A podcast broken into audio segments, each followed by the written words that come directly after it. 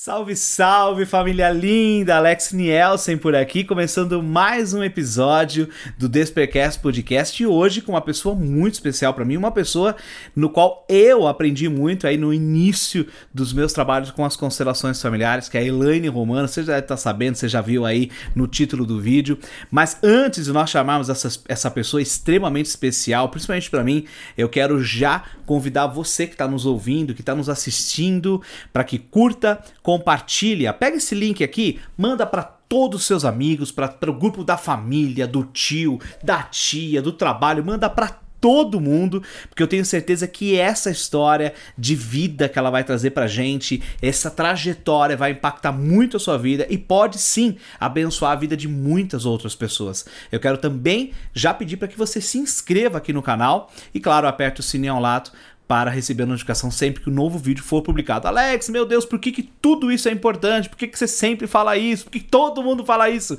Gente, quando você faz isso aqui no YouTube, principalmente, você está informando a plataforma que o conteúdo é relevante. Então ele pega essa mensagem e entrega isso para outras pessoas novas que têm afinidade com o tema do canal. Então isso é muito importante. Você, sem querer, num simples clique, você pode estar ajudando muita gente aí sem saber. Olha só que máximo. E claro, eu quero convidar você também para mais duas coisas. A primeira, a, a, primeira coisa é que você conheça o meu canal, o outro canal, o Alex Nielsen, que é o Alex Nielsen Relacione-se, que nesse canal eu falo sobre autoconhecimento, eu falo sobre relacionamentos, mas não só o relacionamento conjugal, afetivo, que também eu falo, mas o relacionamento com a vida, o como o autoconhecimento nos transforma e pode transformar a vida do outro. E claro, quando a gente aprende a se relacionar conosco, nós, nos apre nós aprendemos a nos relacionar com tudo a nossa volta. Foi isso que eu aprendi nesses últimos 10 anos. Tá muito bacana o canal. E claro, pedir também que você baixe o primeiro capítulo totalmente gratuito do meu livro Despertar Emocional, que também está à venda nas principais livrarias de todo o país. Esse livro, gente, é um livro no qual eu falo sobre o direcionamento de vida, um olhar para a direção da nossa vida através da minha experiência com as constelações familiares, com a inteligência emocional, com o coach, com os processos terapêuticos. Tem muito da minha vida nesse livro. É um livro que vem abençoando muita gente. Eu tenho certeza que pode ser muito bacana para você também. Se você quiser comprar esse livro diretamente comigo pelo link que está aqui embaixo na descrição do vídeo, você vai ter uma surpresa que é receber esse, esse livro com uh, um autógrafo, uma dedicatória aí para você ou para aquela pessoa que você tanto gosta, tá? E mais uma vez, convidar você, estou cheio de convite hoje, convidar você para participar da pré-inscrição da mentoria Despertar Relacione-se. O link está aqui embaixo. Vai ser uma mentoria de autoconhecimento com preço muito acessível para que você possa desenvolver, ser quem você nasceu para ser, para que você possa se relacionar com o melhor da sua vida. Bom, chega de papo, chega de conversa e vamos direto para nossa convidada, que é uma pessoa ilustre. Eu estou aqui com a Elaine Romano, que é terapeuta também das constelações familiares. Nós tivemos uma conversa muito sucinta um pouco antes de começar a gravação e a, algumas conversas ali no, no, no, Instagram e no WhatsApp. Então eu sou o que mais está louco aqui para poder entrevistar essa pessoa, que é uma das pessoas que eu quero dizer que me ajudou muito, sem ela saber, me ajudou muito no início da minha carreira com as constelações familiares. É onde eu estava tentando entender e compreender outras coisas e lá estavam os vídeos dela lá. E ó, isso faz tempo, hein, gente? Faz muito tempo. Elaine, seja muito bem-vinda ao Supercast Podcast. É uma honra, é um prazer enorme ter você aqui com a gente, comigo aqui, conosco no Supercast Podcast. Nossa, eu que agradeço a participação, eu agradeço o convite e não sabia que você se inspirou nos meus vídeos lá, lá antes do dilúvio, né?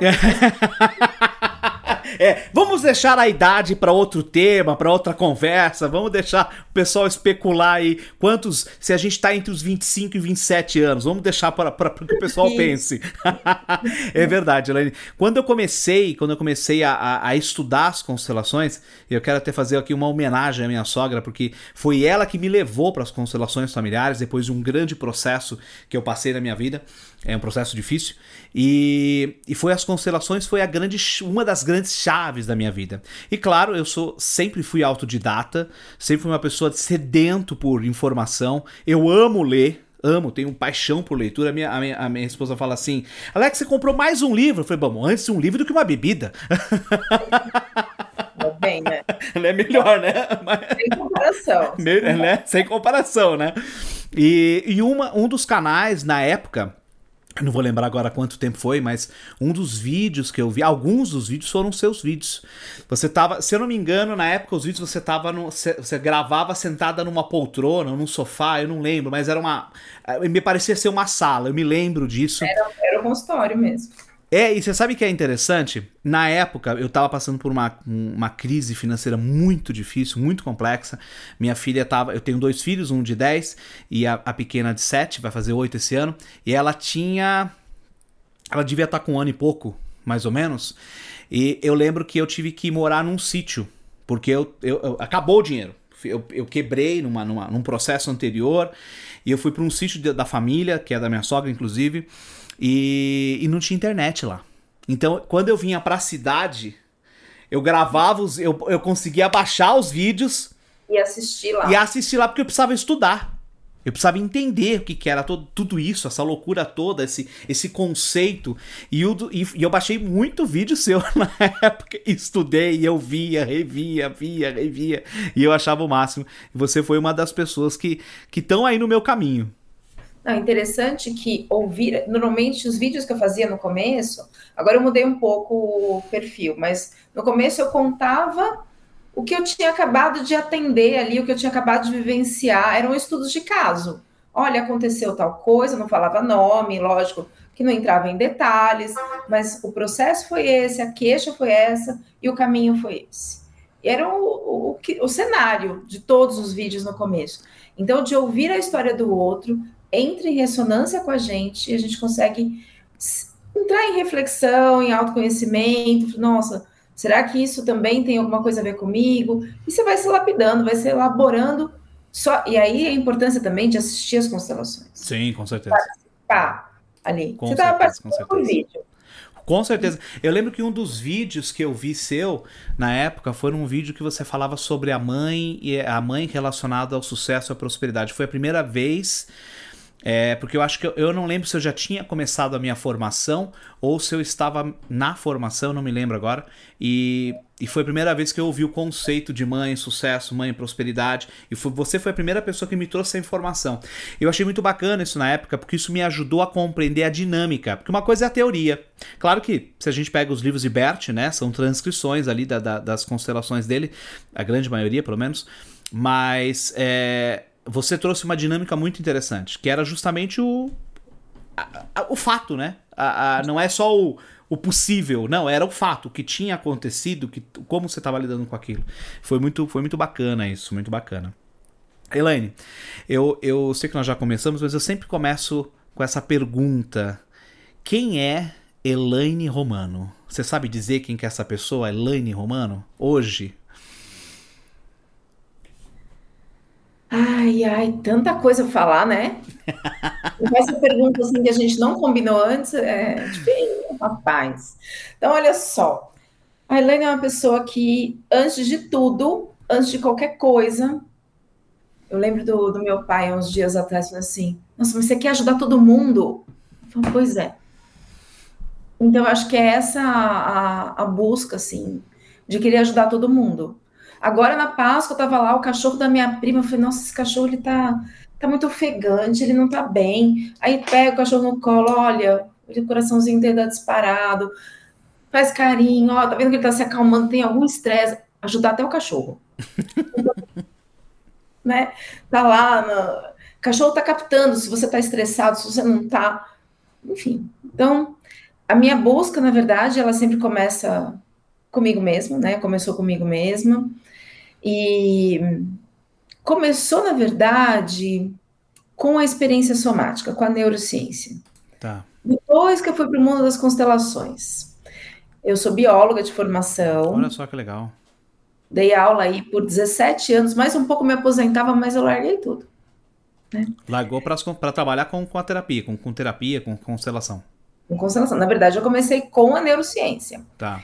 E aí foi assim, em atendimentos de neurociência, de Somatic Experience, que tinha um dos terapeutas que estava no Brasil e me atendeu ali num processo de Rolfing e experiência somática.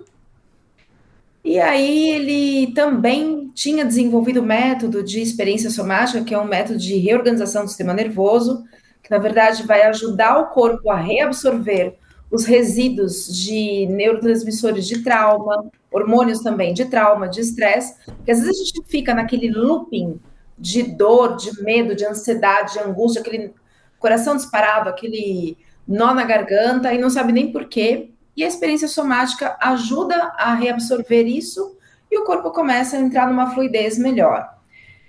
E na época ele tinha desenvolvido um método para crianças, esse terapeuta. Olha só que legal.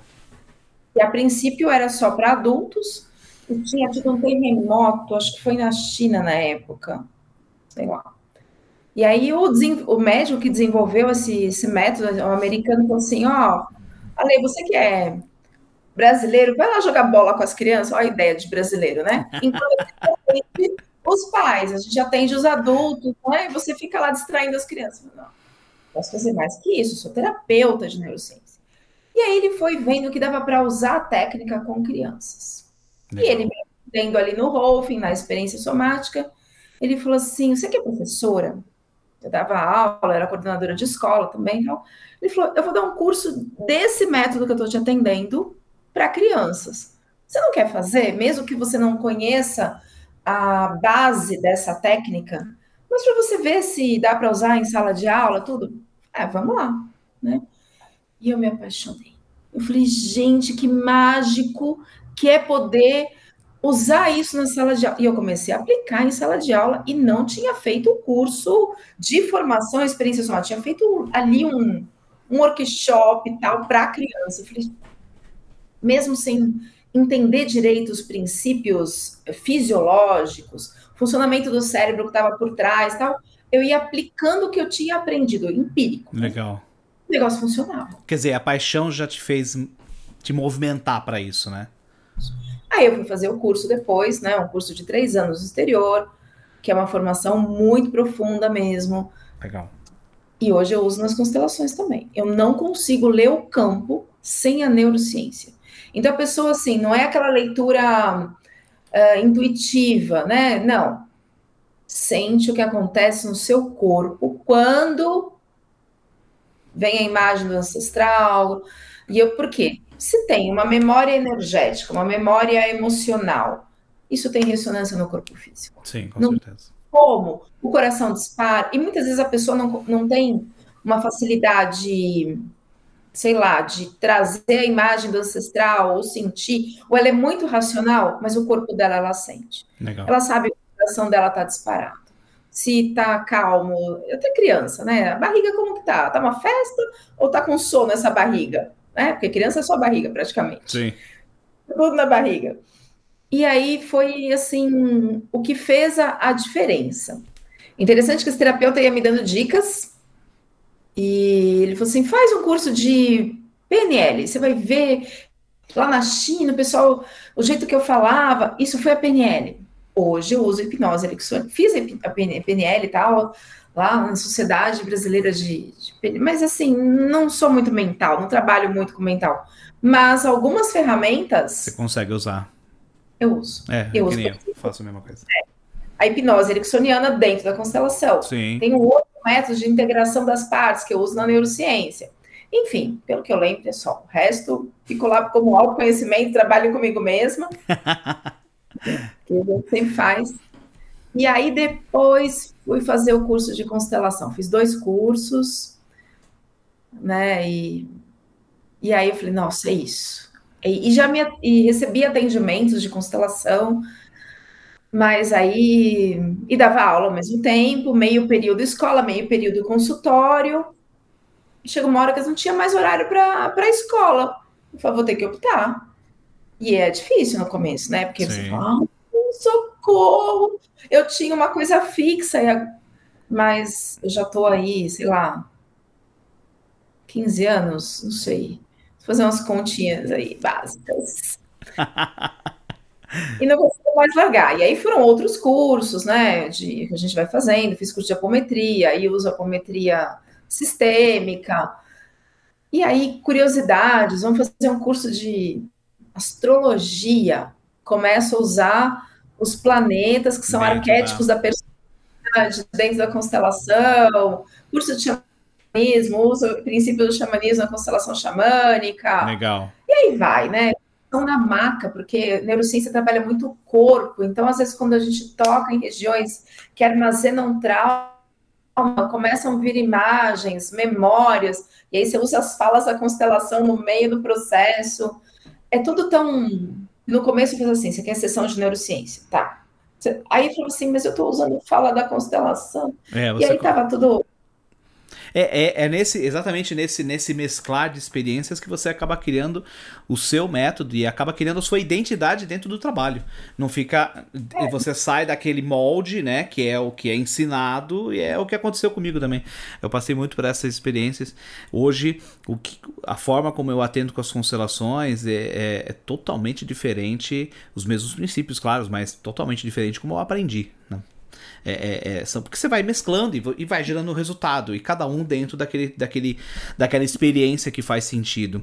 Agora, Elaine, você era professora, né? Então vem aí de uma, de uma, de uma, uma carreira de já de compartilhar conhecimento, de lidar com pessoas, de lidar com todo tipo de, de situação. Mas qual foi para você, se, se houve, né? Se você consegue identificar, qual foi o evento que fez com que você mudasse, que você quisesse sair ali como professora para trabalhar com ajudando pessoas no sentido não que o professor não ajuda, o professor ajuda muito, mas no sentido ali de ajudar como terapeuta. Qual foi a chave? Você consegue identificar isso na sua vida hoje? Eu não sei se é uma chave, mas quando você pergunta isso vem uma memória. Eu entrei numa sala de aula e as crianças tinham acabado de receber a prova de matemática. Hum. A aula anterior era de matemática. E tinha muitos chorando. Era a quinta série, na época, hoje é sexto ano, né? Chorando, chorando. Eu falei, gente, como é que eu vou dar aula aqui se eles estão emocionalmente desse jeito? Não, não estavam, tinha... Eles estavam chorando para valer. É, porque eles tinham recebido a prova. Não eram todos estavam chorando, mas tinham muitos que estavam mal Desesperados. ali. Não tem condições emocional nenhuma deles receberem uma aula de ciências agora, de biologia, era ciências, era quinta série. Não tem como, eles estão. Eu preciso fazer alguma coisa. E aí pode beber água, calma, faz um exercício coletivo, né, de, de experiência somática, foi que eu fiz tal. Mas teve uma menina que eu falei, olha, vamos. Nem lembro o que, que eu fiz, se era ler alguma coisa, para dar um tempo para eles né, processarem aquilo, né? Só de lembrar me dá um porque estava doendo muito, muito para eles, né? E tinha uma menina que eu falei assim: vem cá, traz o seu estojo. Aí ela veio, trouxe o estojo. Eu falei: escolhe uma caneta para representar a prova de matemática. Isso, Mas... sem, isso sem conhecimento nenhum de, de constelação, arquétipo. Já, já, fazia curso de constelação. Ah, você já fazia, né? Já, ah, tá. Eu fiquei anos nessa, trans... Desculpa, nessa transição. Tá, tá. Consultório e sala de aula, né? Pega um estojo para representar uma caneta para prova, uma caneta para nota, uma caneta para você, enfim. E ela falou assim: meu pai, meu pai. É o medo da reação da família. Era, nem era tanto a prova, né? E sim o, o como a família ia receber. Você, uma... sabe que você está falando, eu estou lembrando da, das, dos meus desesperos quando chegava a prova. E aí, né, a menina foi acalmando, né? Fala, fala para essa canetinha aqui que você estudou bastante, que você ainda não conseguiu, que sente muito, que está se esforçando. E a menina fez assim, e foi acalmando e parou de chorar. Eu falei, ah, gente, não é só conteúdo, né? Não dá para ser só conteúdo. Nossa, eu lembro uma vez, uma outra escola. Olha, você está falando, a gente já. Vai memória. lembrando, vai puxando, é. Memórias numa outra escola, ali eu estava como coordenadora, eu entrei para dar algum recado em alguma sala. E aí, aquela, né, para na porta, eles tinham acabado de, eu não sei lá, se era troca de professor, chega de educação física, sei lá, estavam lá em pé, e eu fiquei parada esperando, não ia ficar aquele, eita, não, fiquei lá parado esperando, né, lógico. E aí teve uma menina, Maria Fernanda, lembro o nome dela até hoje. Olha só. é, Senta, senão a dona, El... dona Elaine vai ficar triste. Eu... Peraí. Ninguém aqui é responsável pelos meus sentimentos. E aí vem essa coisa de assim, ah, se, se tirar nota baixa, a mamãe vai ficar triste. Se não lavar a louça, como a gente acaba, a gente destrói as crianças com frases assim que não, você não é responsável pelos meus sentimentos. Acaba gerando uma codependência, né? Não, e responsabilizando a criança por você. Pelo sentimento do outro, sim. Não, cara, se você tirar zero, eu vou continuar te amando se você é meu filho, mas a gente vai dar um jeito aí pra você aprender. Mas você não vai perder o meu amor. Sabe, as pessoas. Aí eu falei, gente, alguma coisa tá muito errada nesse país. essa cultura, né? Não pode ser assim, não sei se é só no Brasil, enfim. Ou então, quando a criança cai, o adulto vai lá e fala assim: ah, não foi nada. Foi, foi um susto. O coraçãozinho tá disparado. Tem um frio na barriga. Se a gente presta atenção ali, o corpo se reorganiza em oito segundos. Gente, vai economizar dinheiro em terapia no futuro. Com certeza. Você tem filhos? Não, só sete gatos. Só sete gatos, tá, tá bom. Sete gatos e os. Não sei se centenas, mas enfim, uma quantidade de, de crianças aí que você atendeu que são. acabam, né? Não, aqueles. O carinho, né, do professor ali com. É, já aconteceu de olhar na rua e falar, conheço de algum lugar, assim, mas já cresceu, já mudou muito, então já tá muito grande, então já não quero nem lembrar disso. tá muito grande. Tá já. Nesse, nesse processo que você teve. É, é antes, antes, antes de você começar a. Você estava como professor, mas que, o que, que te fez ir para esse caminho?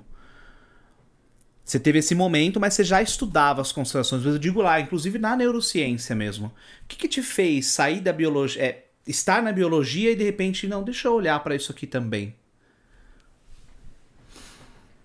Foi o workshop de neurociência. Aquele que você, que você contou no início. Aquilo foi a, a, a, a, entrada. A entrada, porque você conseguia, depois disso, eu consegui ter um resultado muito melhor em sala de aula. Tá, muito melhor, muito melhor. Porque às vezes eu estava atrasada com conteúdo e eles falavam assim: você não vai fazer aquela pausa produtiva que você. Eu chamava de pausa produtiva. Antes de começar, eram cinco minutos de organizar o corpo, de sentir, de falar das emoções, usar falas da constelação muitas vezes, um para o outro ali que tinha brigado. E aí, bom, foram diversos cursos, né, de comunicação não violenta, e eu fui tudo integrando, né, no, no processo. Eu falei, gente, isso é mágico. E aí tinha um retorno muito bom dos alunos e dos pais. A diferença de, de tratamento, né? Hoje, por exemplo, eu dou curso de quebrando mitos sobre déficit de atenção e hiperatividade. A maioria é estresse, a maioria é trauma. Olha só que legal. 35%, né? Como é, como é que seria? Como é que, como é que seria isso? É, até para as pessoas que estão nos ouvindo e vendo, né? É, o que seria esse quebrar esses mitos com, com relação ao déficit de atenção e à hiperatividade? Porque o déficit de atenção e hiperatividade neurológico, que existe mesmo, uma questão neurológica no cérebro e tal, ele ocorre em 5% da população. Ou seja, uma pessoa a cada 100 mil pessoas. Muito Eu lembro de conhecer 100 mil pessoas. Então, estatisticamente, geneticamente, esse é o número. Tá. A taxa mundial é de 5%. No Brasil, a taxa é de 20%. Tem alguma coisa errada. As classes C e D têm um maior índice de atenção do que A e B. Alguma coisa está errada. Sim, com não é certeza. É, não é, não é todas as classes.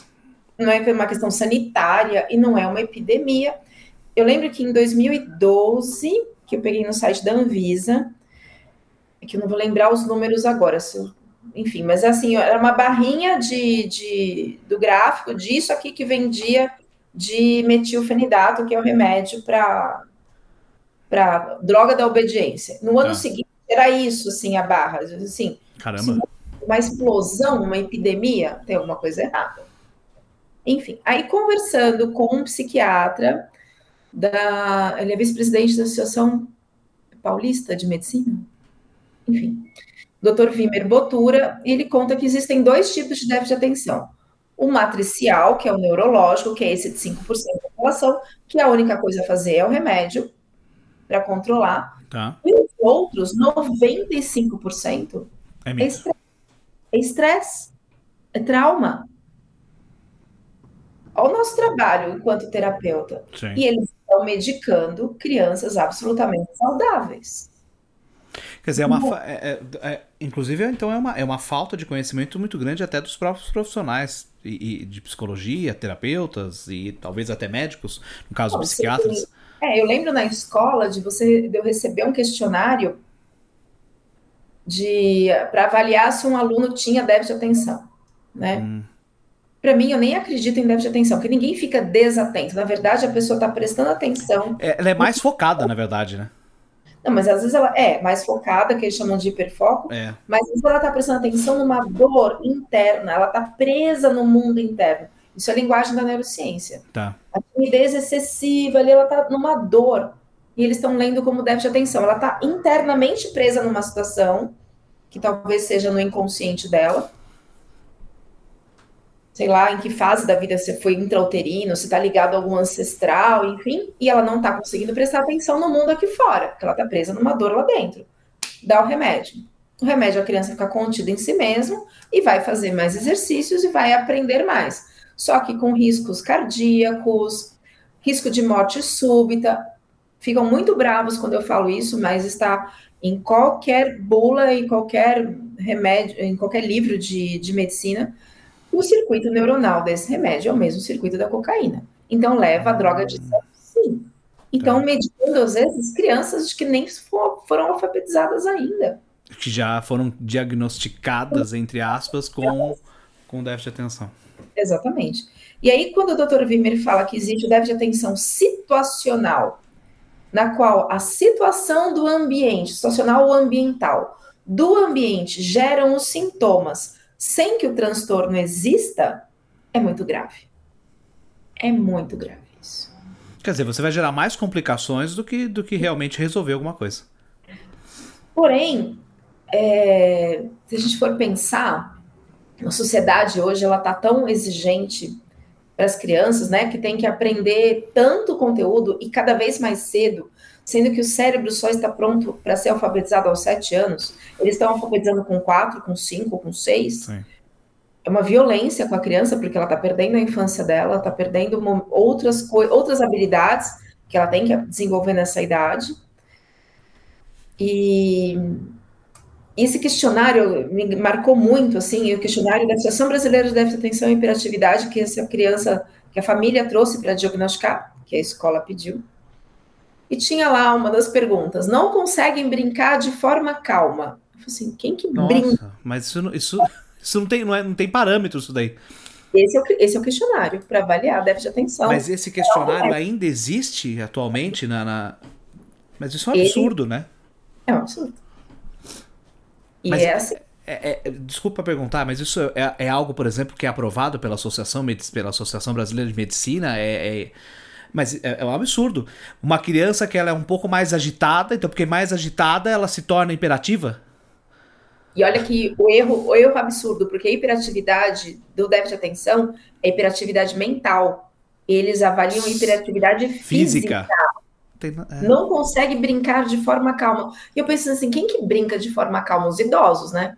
Que jogam paciência. quem que brinca de forma... Aí tinha uma outra pergunta é, não fica sentado no momento em que se espera, em que fique sentado. Gente, isso é combinado numa sala de aula. Agora a gente vai sentar. Ou você quer que o aluno adivinhe como é que. Esperado em que idade? Em que contexto? O questionário é amplo. Sim. Como que pode? Uma outra que eu fiquei indignada. Todas as perguntas, mas tem umas assim que eu falo assim, gente, como que isso é, pode ser é sério? O cúmulo, né? É o cúmulo do absurdo mas a gente está falando de indústria farmacêutica, que só perde, perde para a indústria bélica e para o tráfico de drogas. É, isso é fato. Isso é então, né? E aí eu acho que os pais estão muito desinformados, muito desinformados. Eu acho que hoje é, na minha, eu vou falar como pai, eu tenho, como eu falei, eu tenho dois filhos. É, é, na minha visão, acho que hoje muito mais. Quer dizer, eu percebo, não sei se foi sempre foi assim, mas, por exemplo, é, essa pandemia, meus filhos praticamente ficaram quase dois anos aí em casa, sem ir para a escola, né? É, mas com as aulas, com as atividades, né? Foram, a gente foi se moldando online, e, e normalmente era eu que estava ali com, com, os meus filhos, eu que, que, fazia né, as aulas com eles. E uma coisa que eu percebi, conversando com algumas professoras, é que assim, vai, nós estamos falando de classes. Vamos falar em classe, vamos falar em porcentagem.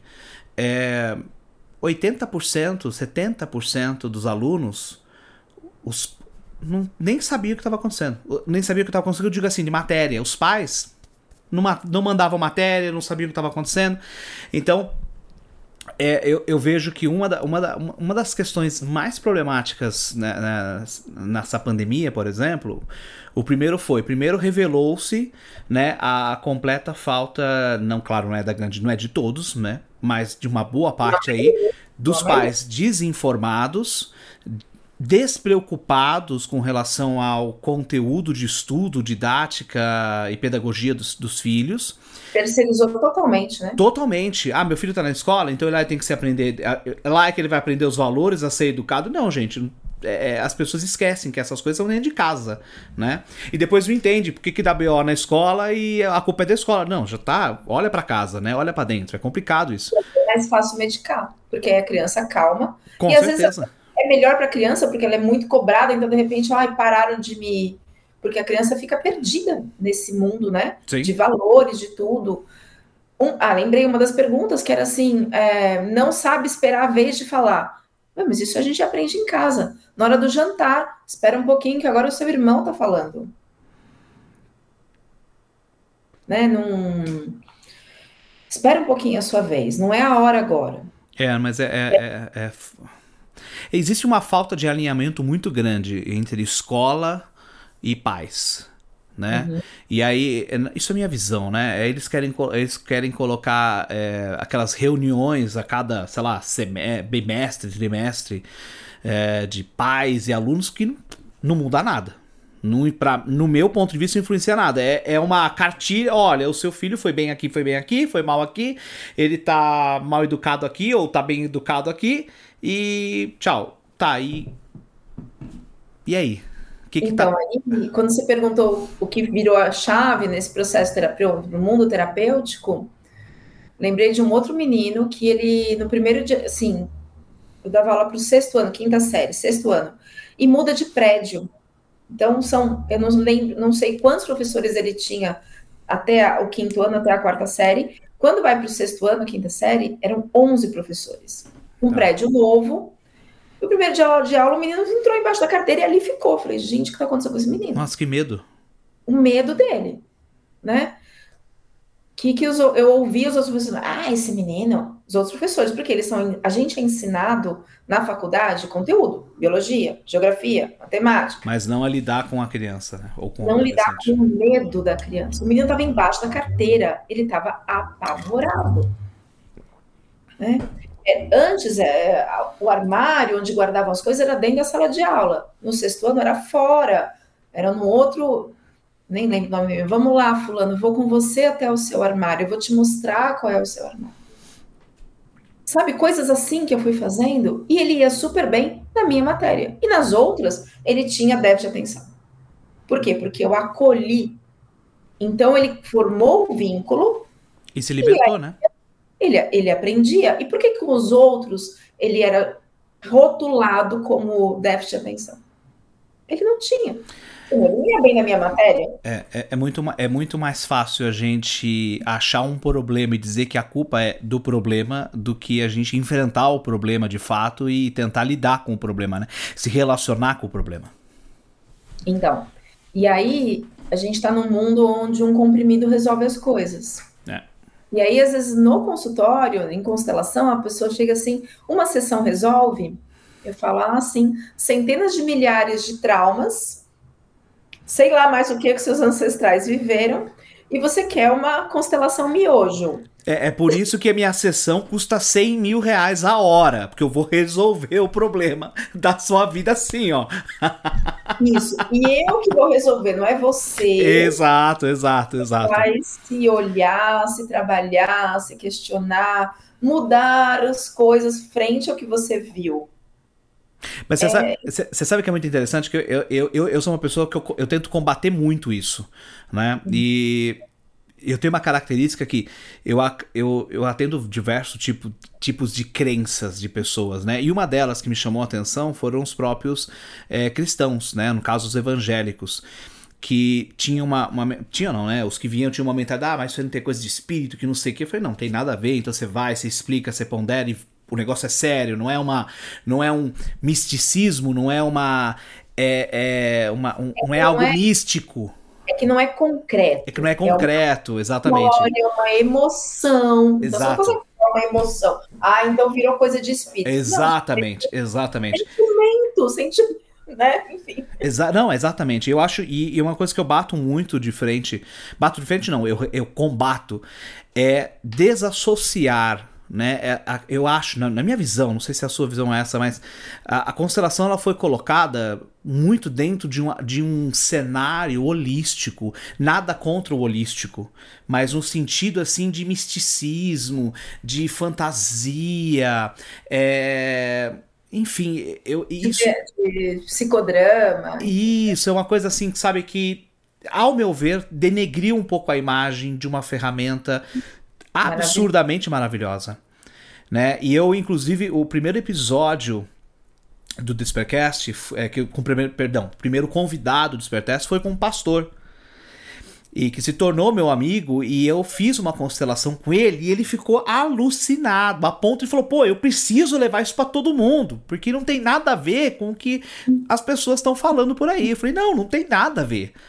Não estamos falando que o, o, espírito do teu avô tá do teu lado. Não tem nada a ver. A gente está falando de outra coisa, a uma memória. memória é, é, é, o campo do fenômeno. Enfim, e, e eu acho muito interessante isso, porque é, é para mim, a constelação ela teve algumas barreiras que eu tive que enfrentar para eu poder conduzir ela hoje. E, é, e eu quero puxar esse gancho. Nesse processo, para você chegar onde você chegou hoje, você quais foram as maiores complicações que você enfrentou? Eu sei que são várias, mas é, quais as complicações realmente que você enfrentou que você falou, pô, isso aqui tá difícil, isso aqui tá, tá pegando? Você teve alguma, algum cenário nesse sentido, que você até pensou em desistir, falar, ai, chega, tô cansado disso, as pessoas não entendem, é, vou chutar o balde, ou não, isso não, não era um requisito, não estava no checklist. Não, desistir nunca, o máximo assim, tô cansada, preciso de uma semaninha aqui, uns 15 dias para descansar. Mas desistir nunca passou pela minha cabeça. Eu, eu posso, sei lá, eu desisti da aula, da escola que eu amava fazer. Mas de, de consultório, nunca. Mas eu lembrei de uma situação em que tinha uma menina que ela ia constelar em grupo e ela estava na Bahia na época, e era online, e aí chegava na hora, ou a internet pifava, tudo errado. Vamos marcar outro dia. Vamos marcar outro dia. E eu falei, gente, o que está acontecendo com essa menina? É comigo o problema. É possível né? Acho que não é comigo, mas enfim. E aí chegou a se questionar de que tinha ali algum espírito atrapalhando. Foi bom, pode até ter, mas não é essa a questão. Então, assim, não é isso.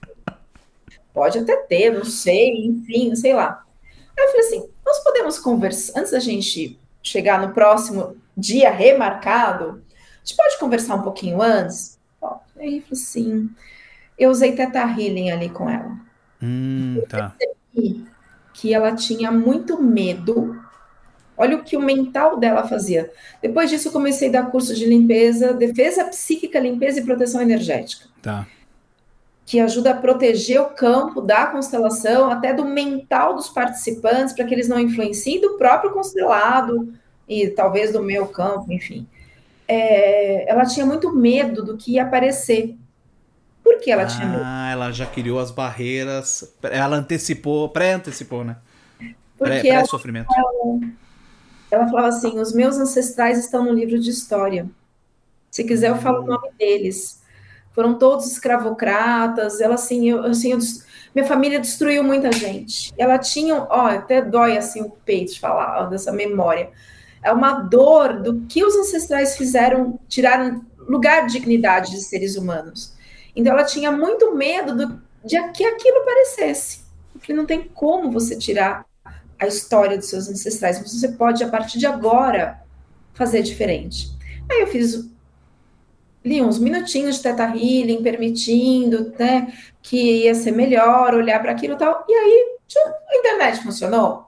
Eu acho que era ela, ela desligava o modem, entendeu? Medo de que. Ou mental mesmo, né?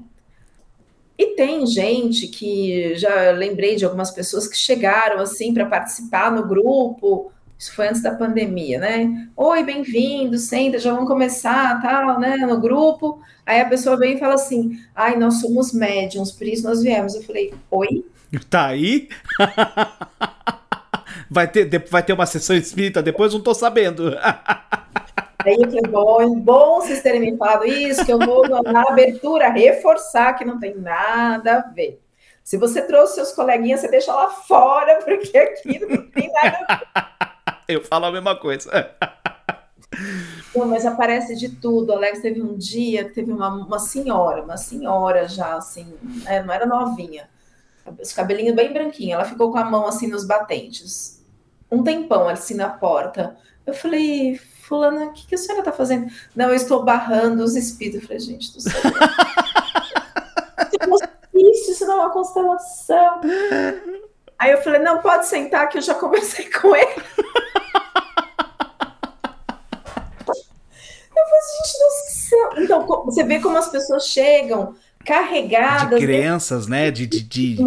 Dessas crenças. Tô... E ela achando que ela ia barrar ali nos batentes da porta.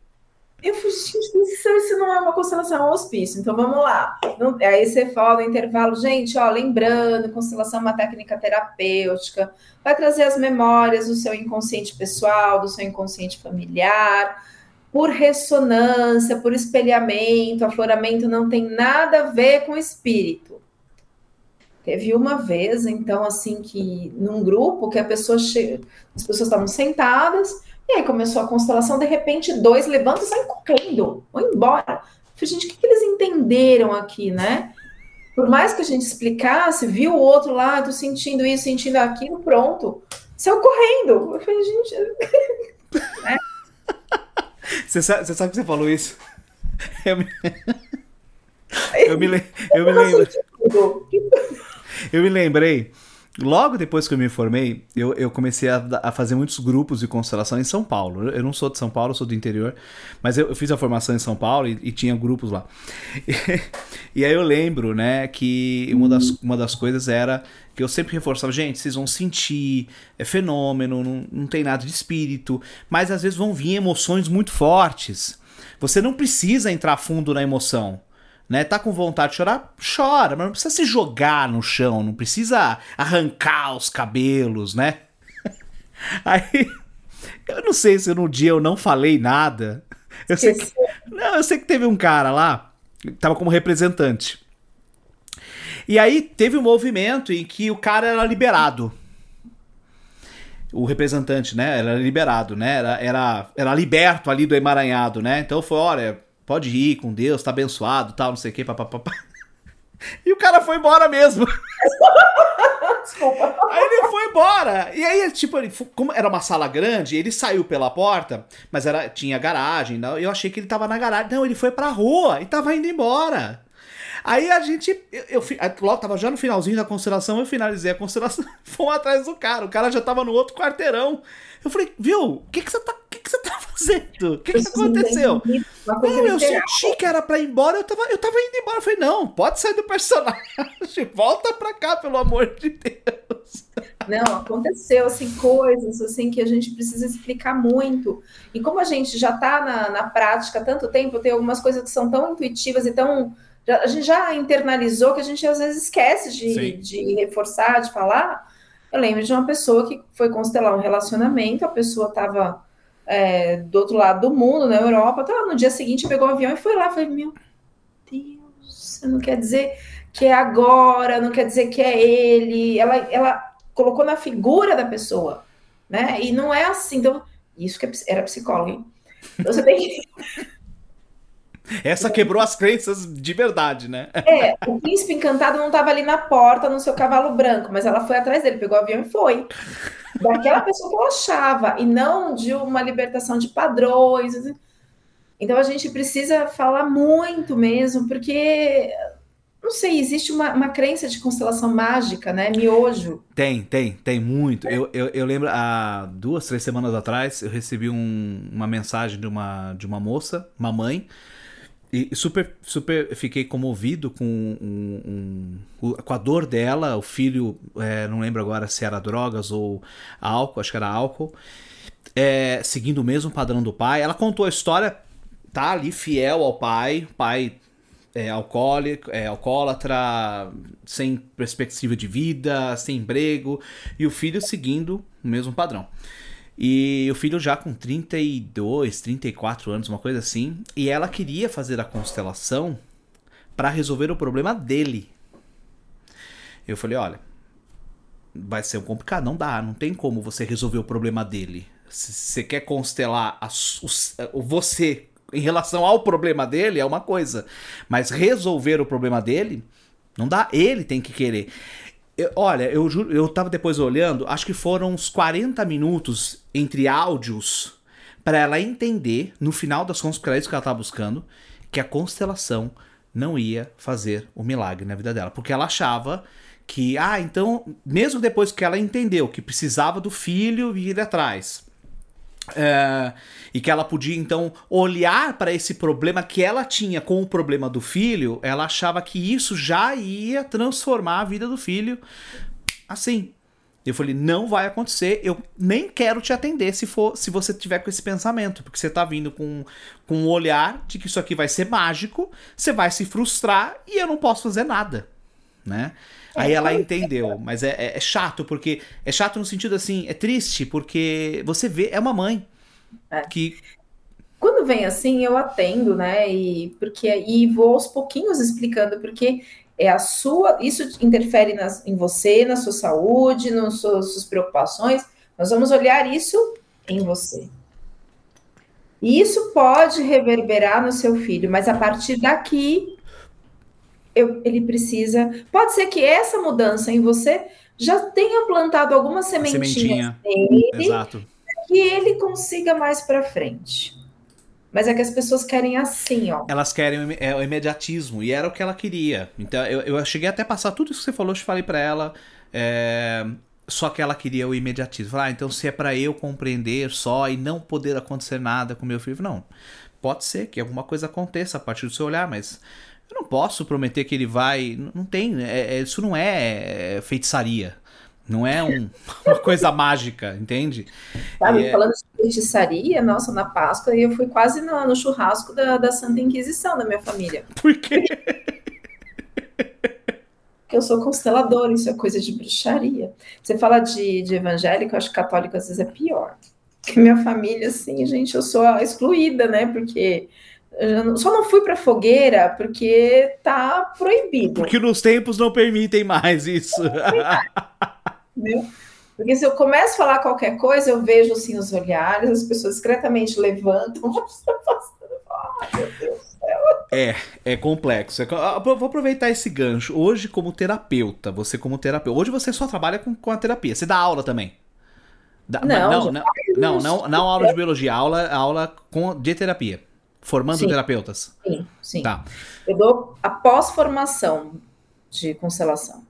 Ah, tá, tá. Para quem já tá, acabou de se formar, então é o isso, de usar a apometria na, na constelação, de usar a astrologia na constelação, de usar a neurociência na constelação, a defesa psíquica na constelação, enfim. Legal. Hoje, como terapeuta, é, como profissional de terapia, vamos falar dessa forma, pode ser tanto atendendo quanto compartilhando conhecimento, é, ensinando.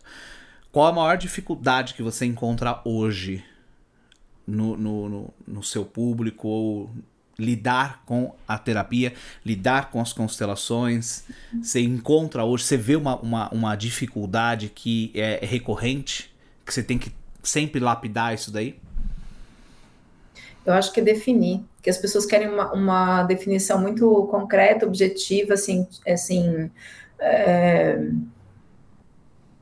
fundamentada, racional?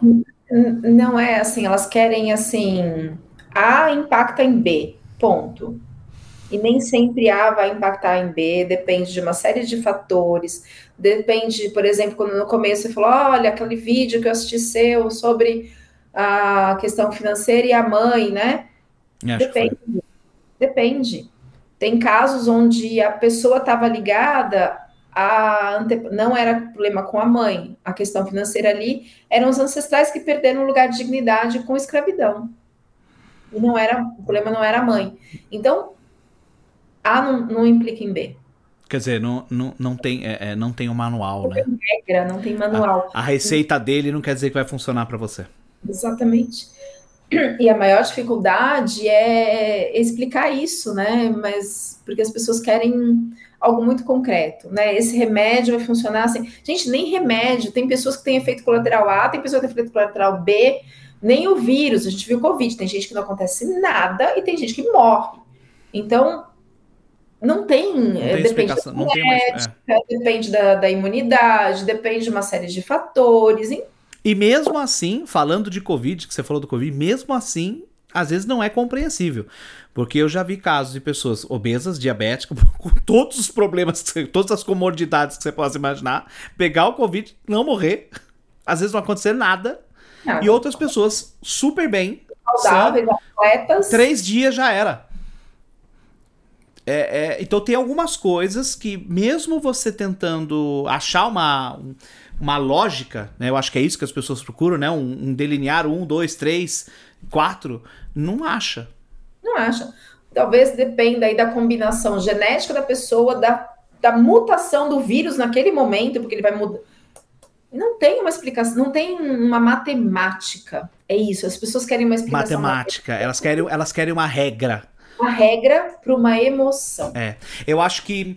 Eu não sei se isso, isso sempre foi assim ou se isso é mais decorrente agora dessa onda digital, onde a gente vê muito, muito indo por cursos online. É, é uma nova fase, é uma nova era, que é muito método, né? O método, a jornada de não sei o que, a jornada de não sei o que, o método de não sei o que, de A para B. É, eu, eu sou coach também e, e- e entendo que existe, né? Ó, você vai sair do A pro B, mas às vezes o que é para um não é para outro. Então você tem que. Ó, o que eu tô te informando é o geral, você vai ter que pegar isso e trabalhar para você, É isso. né? E aí que entra a percepção, é aí que entra o terapeuta. Se para chegar no A, no- do A para o B, para essa pessoa eu fiz assim, para o outro eu posso fazer este caminho. E se o terapeuta não tiver essa percepção, ele para no meio. Ele para, porque é, é é- não é matemático, não é racional, não é matemático. lógico.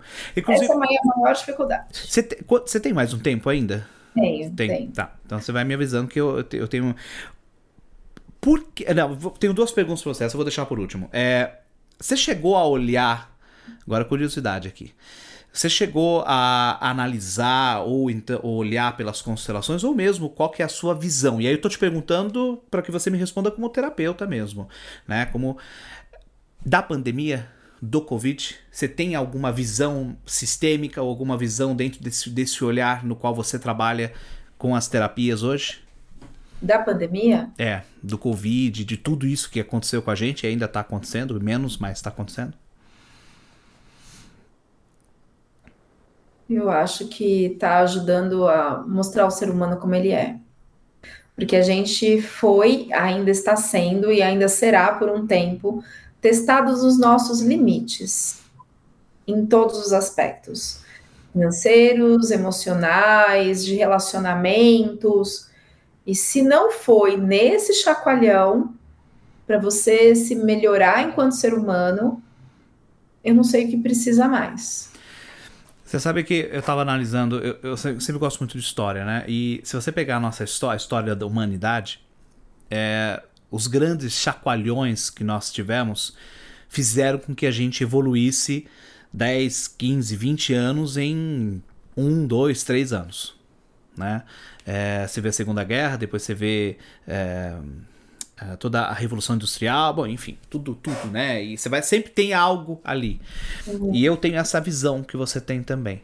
É, eu acho que a pandemia. é, e eu quero dizer aqui que eu lamento por todos que tiveram uma perda ou que pegaram, passaram mal. Eu tive perdas perto de mim também. Mas eu sempre busco também olhar um outro lado. Tem um lado sombra, mas também tem um lado luz, né? É, Não pode ser só sombra, não pode ser só desgraça. Eu tenho que enxergar, isso sou eu, né? Eu tenho que enxergar alguma coisa ruim dessa porcaria que tá acontecendo. Uma, perdão, uma coisa boa dessa porcaria que tá acontecendo.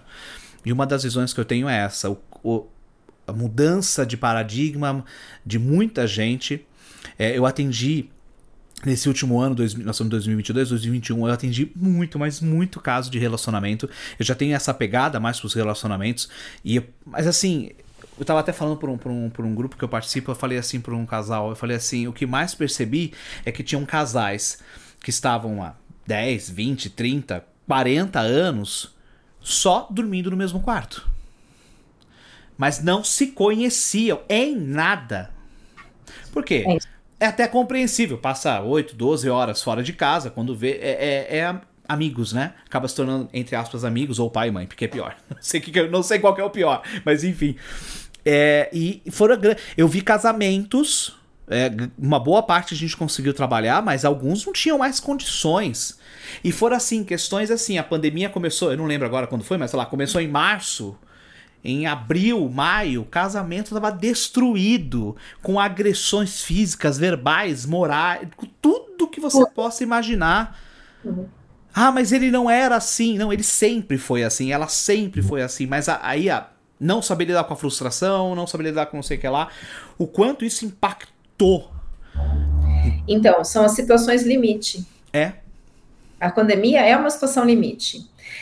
E se a pessoa não tem a neurociência trabalha muito isso. Estresse em situações limites. Se você não tem a sua resiliência trabalhada, porque você trabalha a resiliência. Sim, vou. Né? Você dá, mais, dá mais no Brasil, né?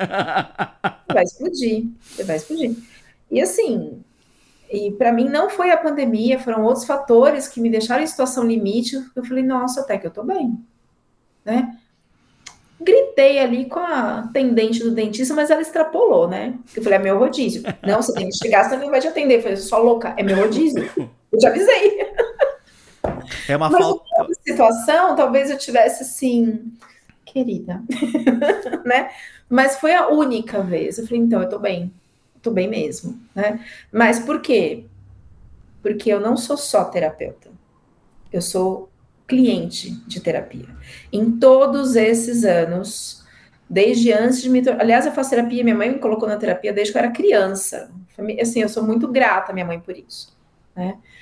E depois que eu conheci as constelações, PNL, experiência somática, Rolfing, eu nunca mais saí de terapia. Eu também não. Eu já tô. Eu a... cá, assim, a cada 15 dias, uma vez por mês, e ainda hoje, né? Eu, assim, o meu terapeuta, ele fala assim, você tá na lista VIP. Quando ligam, já sabe que você tem preferência ali. Não, mas é, é, é eu falo para as pessoas, as pessoas acham, as pessoas olham pra gente, terapeuta, coach, acho que até médico deve acontecer, dentista, acha que a gente não tem problema de saúde, problema de dente, problema emocional, né? Pô, eu lido, a gente lida com o problema de todo mundo e quem lida com os nossos, né? Então, mas sabe que uma coisa interessante? Porque o processo terapêutico, seja a terapia que for, seja a psicoterapia, o coaching, Rolfing, a experiência somática, a constelação, é mar revolto. Sim. Você não sabe o que você vai encontrar ali naquela pessoa. Né? Você está navegando naquele mar de emoções, naquela turbulência. E se você conseguiu navegar no seu mar revolto, nas suas dores, nas suas emoções, você tem condições de conduzir aquela emoção naquele mar revolto. Então, quanto mais o terapeuta se trabalha, melhor terapeuta ele se torna. Com certeza. Porque ele tem condições, ele tem, sim, vamos lá. Eu sei que não é fácil, eu sei que é difícil, eu, sei, eu talvez não tenha passado pela mesma dor, mas eu passei por dores também e a gente conseguiu sair dessa turbulência. E eu te conduzo, vamos lá. É, é então, mesmo porque tem terapeuta que não se trabalha. E aí, eu já estava ouvindo uma pesquisa de que psicólogos, 80% desiste da profissão. Porque não aguenta.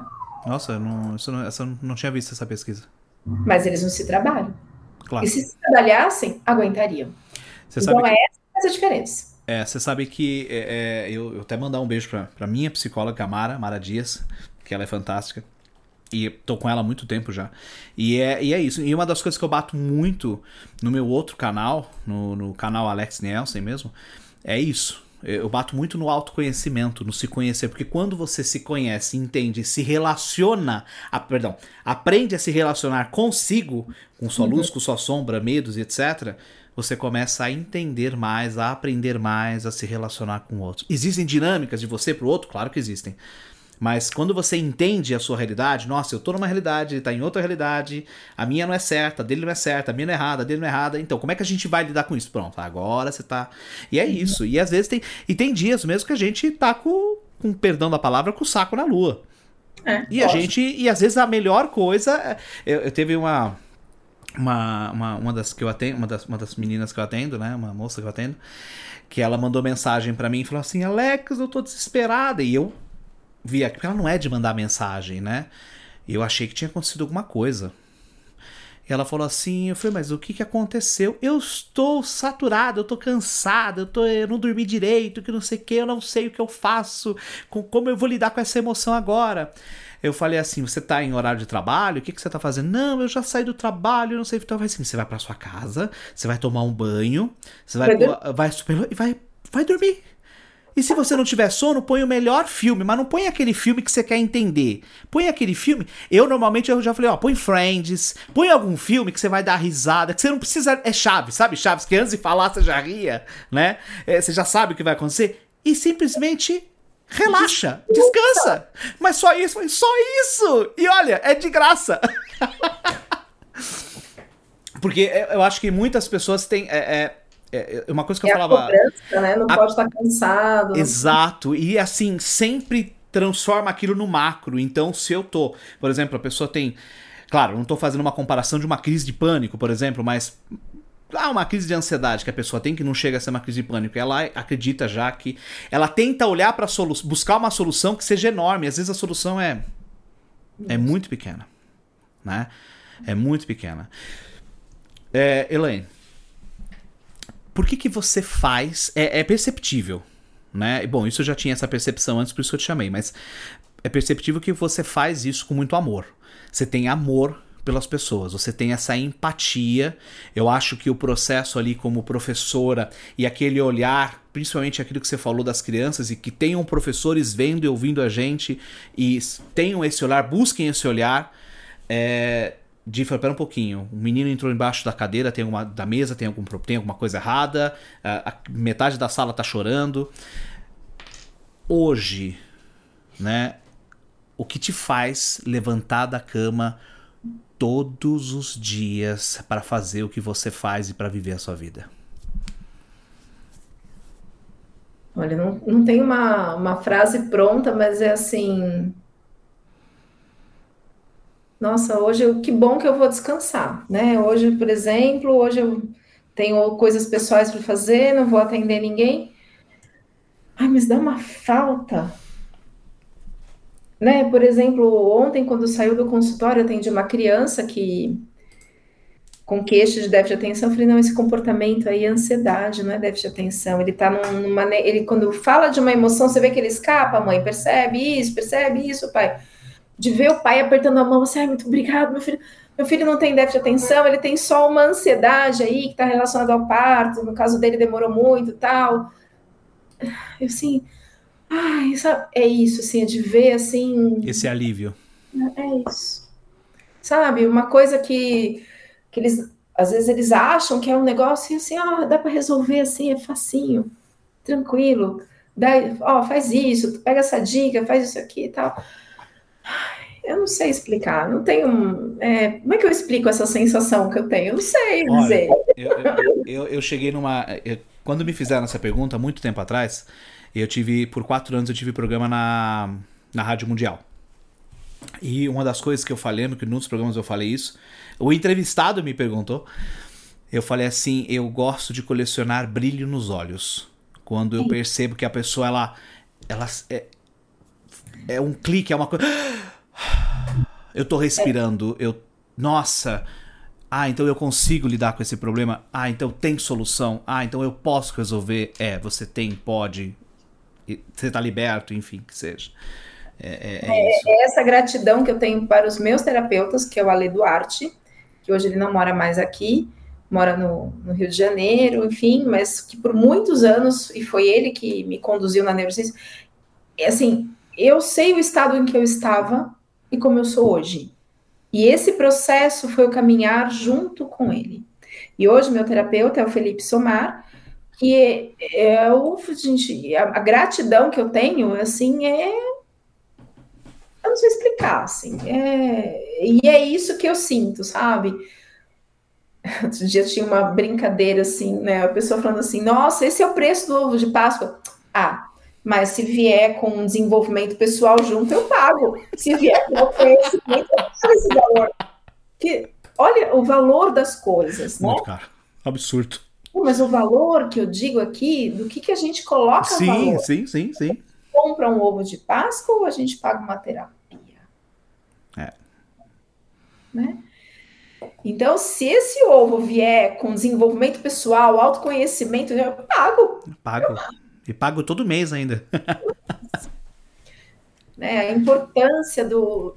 Porque assim, não é fácil subir uma montanha, não é fácil escalar uma montanha. Mas a vista que se tem lá de cima.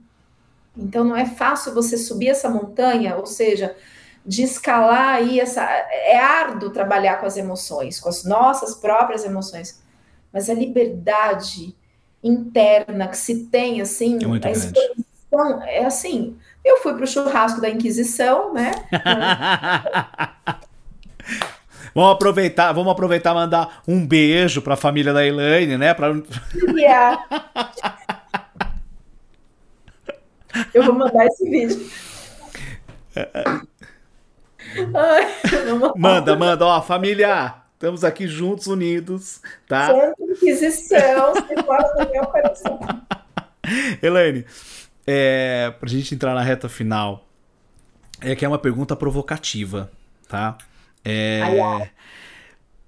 Você tem noção do quanto o seu trabalho, quando eu falo o seu trabalho, eu tô falando não só o atendimento tete a tete, mais vídeos, é, enfim, a profissional Elaine, vamos chamar, a profissional e a pessoa, né? Porque apesar que a gente tenta separar, mas são as mesmas pessoas. É, como que ela impacta o mundo hoje? Como é que você compreende que você impacta o mundo hoje? Eu não tenho uma compreensão matemática.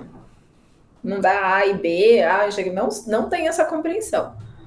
Mas pelos retornos das pessoas, eu, eu sei que eu faço a diferença. Eu até tenho aquele, não sei se é um conto, sei lá, né? Que, que a pessoa caminhava pela praia e tinha diversas estrelas do mar ali na areia. Hum, sim, sim.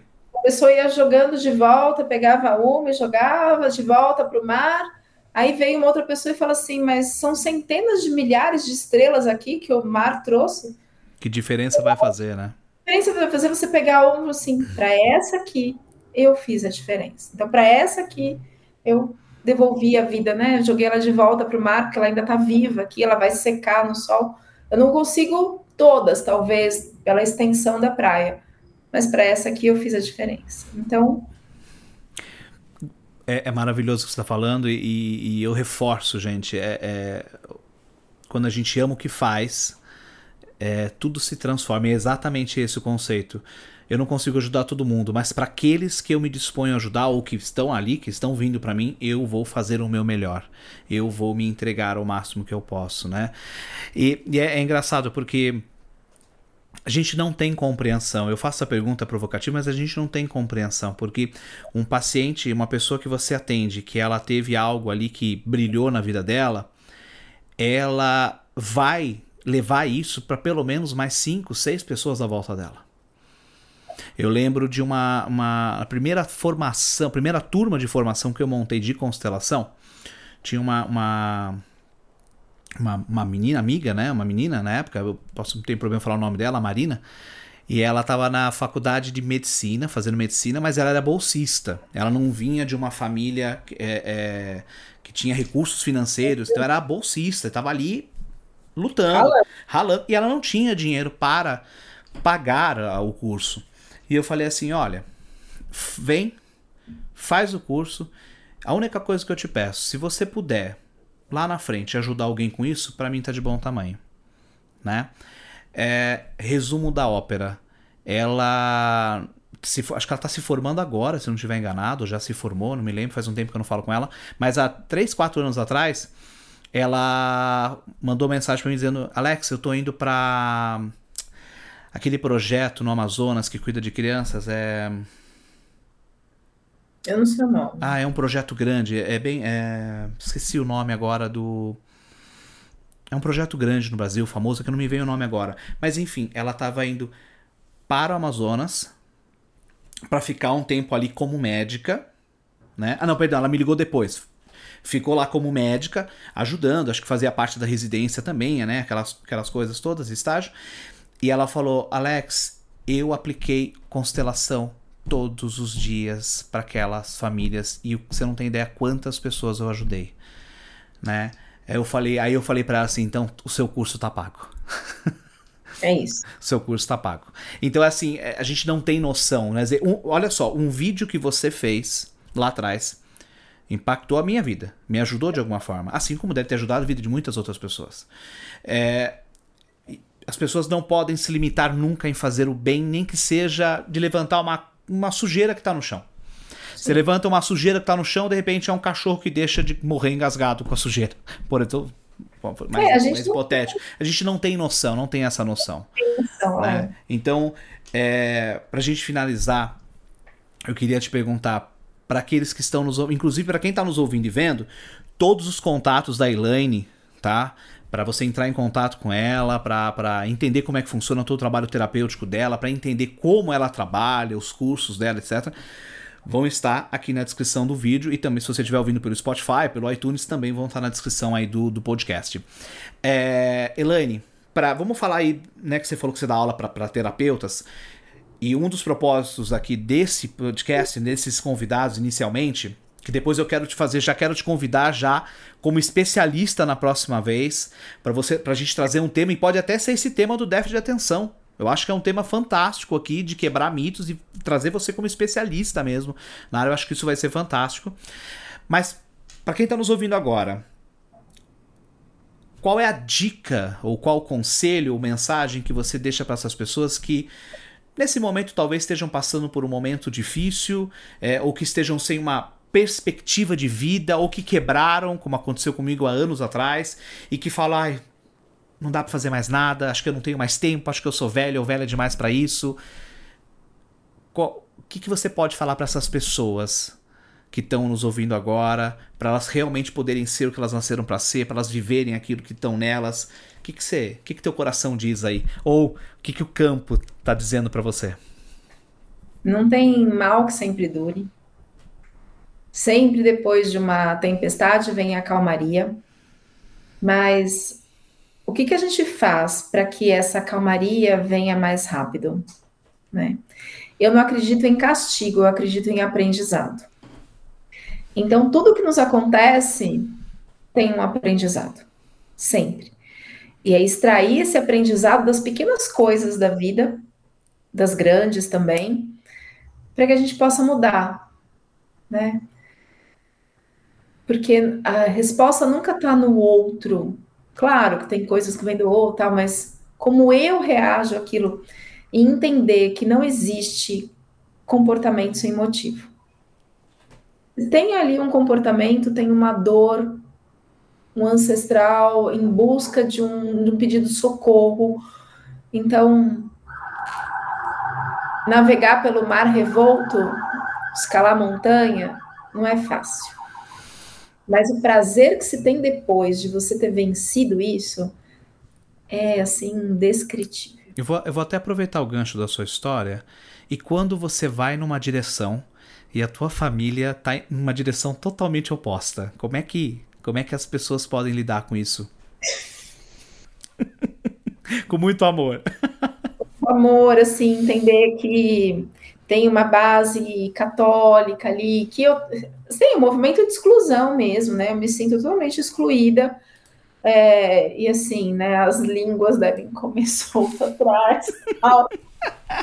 Mas eu tô tão bem resolvida que, assim, eu tenho tanta certeza do que eu faço, de quem eu sou. Eu lamento, eu sei que eu pertenço, eu sei que não é à toa de eu estar nessa família, alguma sementinha tá plantada ali mais cedo ou mais tarde. Talvez nunca, Não sei se vai germinar ou não. Mas o, o plantio depende de mim. O solo depende do outro.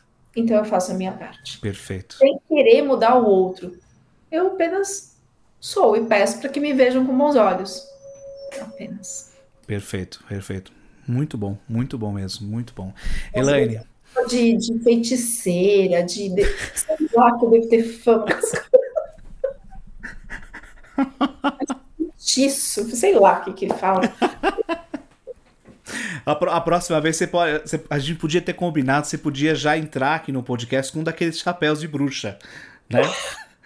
A verdade sobre Elaine Romano. Uma verruga no nariz, assim. Muito bom. Elaine, olha, é pena que a gente não tem mais tempo, mas eu quero agradecer imensamente. Foi um papo muito gostoso. Eu ficava aqui muito mais tempo conversando com você. Sei que você também tem um compromisso. E só gratidão pelo eu seu tempo, pela sua disponibilidade e por essa. É, é um resumo muito pequeno da sua história, da construção da sua vida, mas que eu acredito que pode impactar a vida de muitas pessoas. E já quero deixar o convite para você aqui para a gente retomar um podcast, é, trazendo pô. aí né, uma, uma. Pode ser o déficit de atenção. Então você que está nos escutando, que está no, nos vendo agora, você tem algum. Quer que ela traga que tipo de assunto? Né? Déficit de atenção, é, hiperatividade. Assim como que eu comecei a usar a astrologia no meio da constelação. Pode ser, pode ser. Eu acho que tudo, tudo é válido, tudo é válido.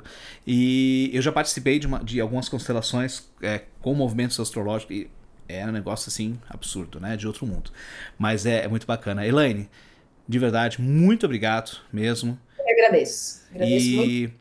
e espero que você tenha gostado também. Espero que tenha sido bacana para você e nos vemos num próximo, num próximo encontro. Você tem alguma mensagem final que você quer deixar? Mais uma mensagem final que você quer deixar pro pessoal? Beijo pra todos. Pode dar uma de Xuxa. Eu quero um beijo pra minha mãe, pra minha família que quis me matar. Coraçãozinho. Pessoal, Elaine, muito obrigado de verdade. Um beijo enorme no seu coração, pros seus sete gatos e que você tenha uma semana e um ano abençoado. E para você que está nos vendo, está nos escutando aqui, também tem uma semana abençoada. Que Deus abençoe muito você, a família de vocês. E muito obrigado por participarem de mais um episódio do Despercast Podcast hoje com a maravilhosa Elaine Romano, que não é bruxa!